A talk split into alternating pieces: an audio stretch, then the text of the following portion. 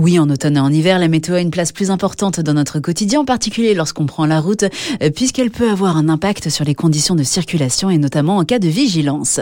Avec nous, Jean-Yves Choplin, prévisionniste Météo France. Alors Jean-Yves, tout d'abord, à quoi correspond précisément ce terme de vigilance? La vigilance, c'est une échéance déjà sur 24 heures et c'est une alerte, c'est pas une prévision. On va s'intéresser donc aux canicules, grand froid, neige, crue, pluie, vent violent et orage et on va aller essayer de donner un signal d'alerte en quatre couleurs. Donc un simple, bien entendu. L'orange, ça veut dire soyez très vigilants. Et puis le rouge, c'est une vigilance absolue s'impose dans les heures à venir. Et dans ce cas, Jean-Yves, quelle attitude adopter? Le rôle qu'a euh, l'usager qui a pris connaissance donc de cette information de vigilance, c'est qu'il doit se tenir informé sur l'évolution de la situation météorologique, d'autant plus s'il travaille en extérieur, s'il est sensible aux conditions météorologiques.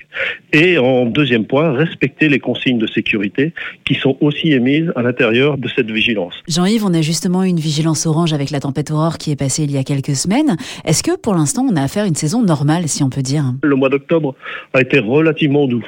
Et puis là, ce début euh, novembre, il n'y a pas véritablement d'accident météorologique.